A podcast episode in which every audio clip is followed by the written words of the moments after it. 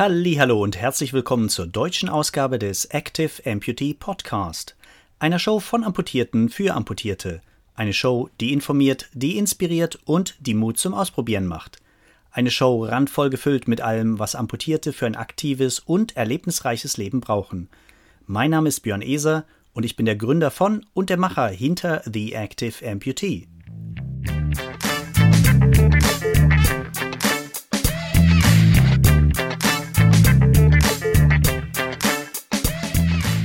Ja, und heute hört ihr Episode Nummer 10, Episode Nummer 10 schon in der deutschen Ausgabe des Active Amputee. In Episode Nummer 10 geht es um das leidige Thema Phantomschmerzen, ein Thema, welches viele von uns leider immer wieder betrifft. Deswegen hier ein wenig Hintergrundinformation und Therapieansätze.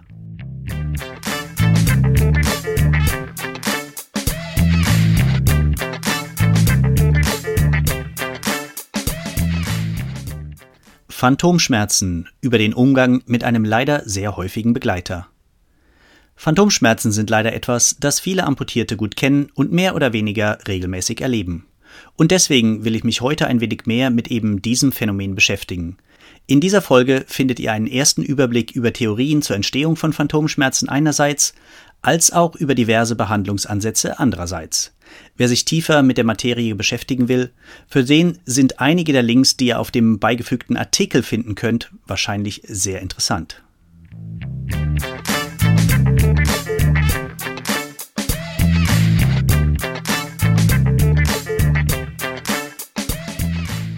Geister, die einem das Leben zur Hölle machen können. Als Phantomschmerzen werden schmerzhafte Empfindungen bezeichnet, die dort wahrgenommen werden, wo früher die amputierte Gliedmaße war. Es werden also vom Gehirn Schmerzen in einen Körperteil projiziert, der gar nicht mehr da ist, zumindest physisch nicht mehr da ist. Im Unterschied zum Phantomschmerz werden bei Phantomsensationen keine Schmerzen, sondern andere Empfindungen wie etwa Kribbeln oder das Gefühl, die Extremität sei noch vorhanden wahrgenommen. Stumpfschmerzen hingegen äußern sich im Narbenbereich oder im Stumpf selbst. Dem Betroffenen fällt es oft schwer, diese Art von Schmerz klar von Phantomschmerzen abzugrenzen. Das Alter bei Amputation scheint eine große Rolle dabei zu spielen, wie wahrscheinlich in der Folge Phantomschmerzen auftreten. Untersuchungen konnten zeigen, dass Menschen, die im Erwachsenenalter eine Amputation erfahren, das höchste Risiko für das Erleben von Phantomschmerzen haben. Bei Kindern hingegen ist die Wahrscheinlichkeit deutlich geringer. Bei angeborenen Gliedmaßendifferenzen treten hingegen selten oder nie Phantomschmerzen auf.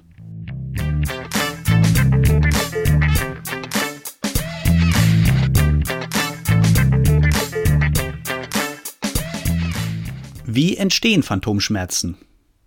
Wie genau Phantomschmerzen entstehen, ist noch unklar. Die Ursachen scheinen hauptsächlich im Gehirn und im Rückenmark zu liegen. Nach einer Amputation kommen im Gehirn keine Informationen mehr aus der fehlenden Extremität an. Dennoch ist dieser Bereich des Körpers weiterhin im Gehirn repräsentiert. Für die möglichen Erklärungen für die Entstehung von Phantomschmerzen zählen, und jetzt kommt eine ganze Liste, also gut aufpassen, zum einen, das Gehirn reagiert auf die fehlenden Informationen aus der amputierten Gliedmaße mit dem ältesten Warnsignal, das es kennt, Schmerz als Zeichen für hier stimmt doch irgendetwas nicht. Oder aber auch, da Teile der Nervenbahnen, die früher Impulse aus der amputierten Extremität zum Gehirn weitergeleitet haben, nach wie vor vorhanden sind, kommt es zu Irritationen bei der Verarbeitung von Impulsen aus diesem Teil der Nervenbahnen. Als Antwort sendet das Gehirn Schmerzimpulse. Eine weitere Theorie ist die folgende. Für jeden Körperteil des Menschen gibt es eine Art Abbildung im Gehirn. Nach einer Amputation ordnet das Gehirn den fehlenden Teil des Körpers einer Nachbarregion im Gehirn zu. Also handelt es sich hier um eine Re- oder Umorganisation. So kann es sein, dass beispielsweise bei Berührung der Wange Schmerzen in der nicht mehr vorhandenen Hand ausgelöst werden. Oder aber auch, und hier eine andere Theorie, durch die bei der Amputation erfolgte Durchtrennung von Nerven in der Peripherie kann es zu einer erhöhten Impulsaktivität im Rückenmark kommen. Spontane Impulse und Schmerzsignale sind die Folge. Durch ein überschießendes Wachstum an den durch die Amputation verletzten Nervenenden am Stumpfende, das sogenannte Neurom, können Impulsaktivitäten ausgelöst werden, die Schmerzen verursachen. Und last but not least, durch das Schmerzgedächtnis im Gehirn kann es sein, dass bei Menschen, die vor der Amputation über längere Zeit Schmerzen in der amputierten Extremität hatten, diese auch nach der Amputation fortbestehen, weil das Gehirn weiterhin Schmerzsignale aussendet. Deshalb wird ein adäquates Schmerzmanagement vor der Amputation dringend empfohlen, um das Risiko für die Entstehung eben dieser Phantomschmerzen zu reduzieren. Weitere Risikofaktoren, die das Entstehen von Phantomschmerzen begünstigen oder eine Schmerzattacke auslösen können, sind Stress, depressive Zustände oder Ängste.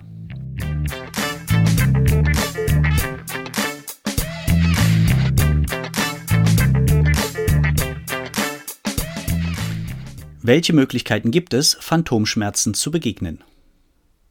Es gibt verschiedene Pfeiler der Behandlung von Phantomschmerzen. Medikamente sind nur einer davon.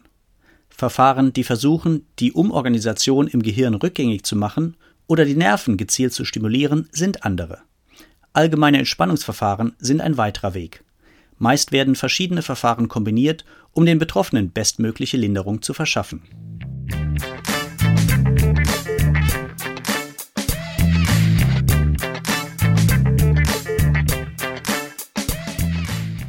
Schauen wir uns als erstes also mal die Medikamente an. Medikamente aus der Gruppe der nicht-steroidalen Antirheumatika, also der NSAR.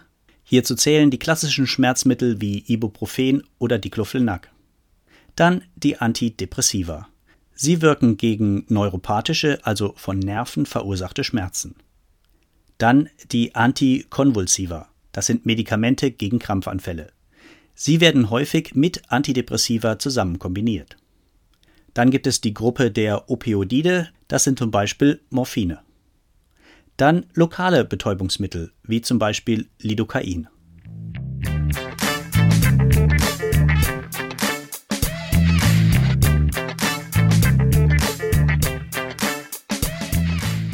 Schauen wir uns neben den Medikamenten nun einmal Verfahren an, die die Umorganisation im Gehirn beeinflussen oder rückgängig machen sollen.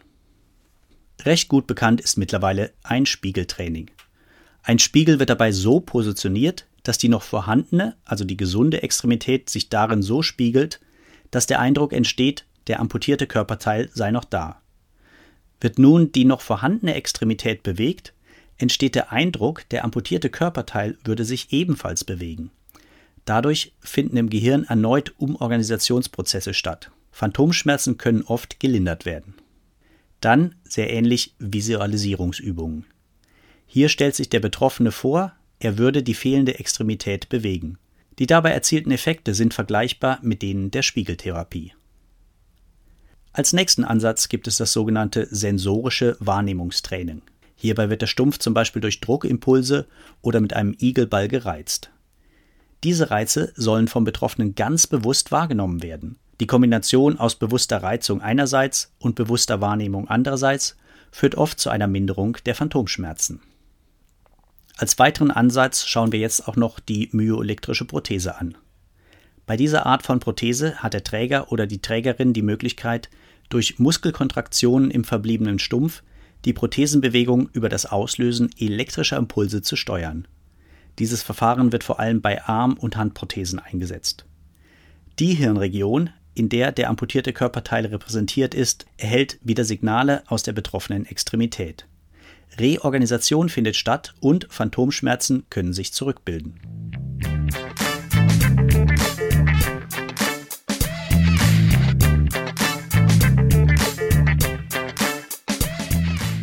Nun möchte ich gerne noch über die Neuromodulation durch Nervenstimulation sprechen.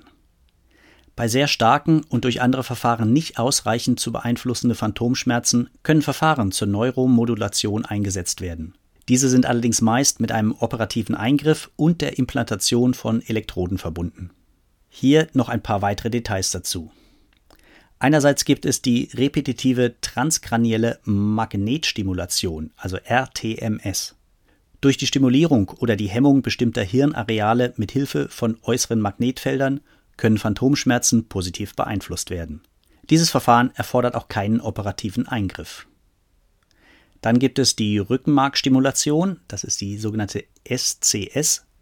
Bei diesem Verfahren wird eine Elektrode direkt über dem Rückenmark platziert. Über einen programmierten Stimulator, der unter der Haut eingebracht wird, wirken elektrische Impulse direkt auf das Rückenmark und können so Phantomschmerzen reduzieren. Dann gibt es tiefe Hirnstimulation, die sogenannte DBS. Hierbei werden Elektroden in bestimmte Hirnareale platziert und dann stimuliert. Dann gibt es noch die Motor-Cortex-Stimulation, also die MCS. Bei diesem Verfahren wird bei einer Operation eine Elektrode auf dem motorischen Areal im Gehirn platziert und anschließend stimuliert.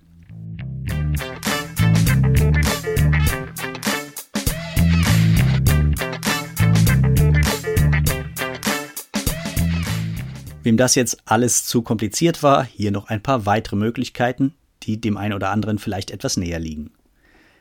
Weitere Möglichkeiten, die eigenen Phantomschmerzen anzugehen, umfassen auch die folgenden Therapieansätze. Da gibt es zum einen die Massagen, dann gibt es Akupunktur, dann gibt es sogenannte transkutane elektrische Nervenstimulation, also TENS. Hierbei werden über Elektroden, die auf der Haut angebracht werden, die darunterliegenden Nerven stimuliert. Phantomschmerzen können so ebenfalls reduziert werden. Dann, und das ist in letzter Zeit ja immer mehr in den Medien auch zu hören und zu lesen, gibt es Cannabis-Präparate. Hierbei handelt es sich um sogenannte CBD oder THC-Produkte. Diese werden in den letzten Jahren auch bei chronischen Schmerzen angewendet.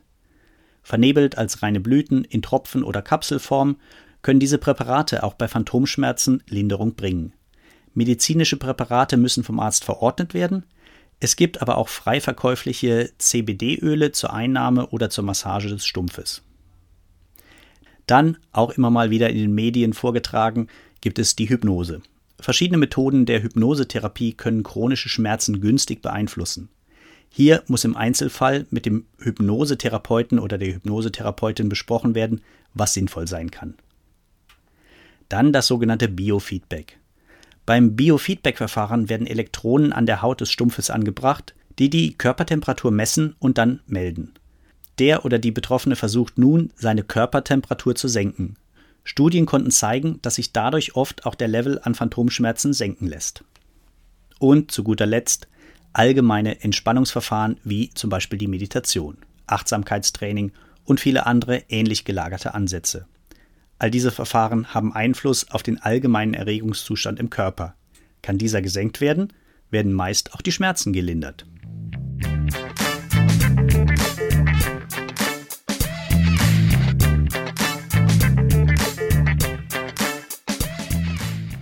So, ich hoffe, das hatte euch erstmal einen allgemeinen Überblick über Phantomschmerzen, über Theorien, wie Phantomschmerzen eigentlich entstehen und woher sie kommen, aber auch über Behandlungs- und Therapieansätze gebracht.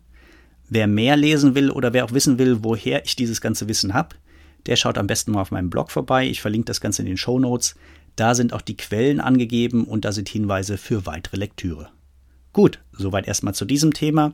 Und in einer der kommenden Shows werde ich dann über ein weiteres Schwerpunktthema, nämlich über die Osseo-Integration reden. Auch das ist in den letzten Jahren immer mehr gefragt und auch da gibt es mittlerweile mehr und mehr Erkenntnisse, die uns Amputierten gut helfen können.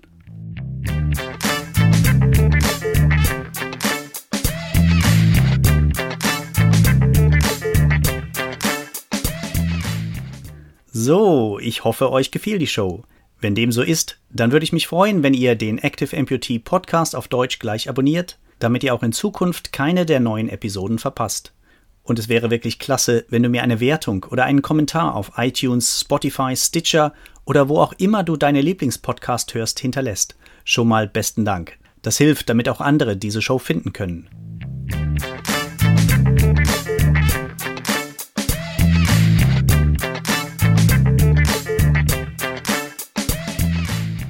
Wenn du mehr über den Active Amputee erfahren willst, dann findest du hunderte von Artikeln voller Tipps und Tricks unter www.theactiveamputee.org. Das ist www.theactiveamputee.org. Wie ihr wisst, ist das der englische Originaltitel meines Blogs The Active Amputee. Frei übersetzt heißt das ungefähr so viel wie trotz Amputation aktiv sein.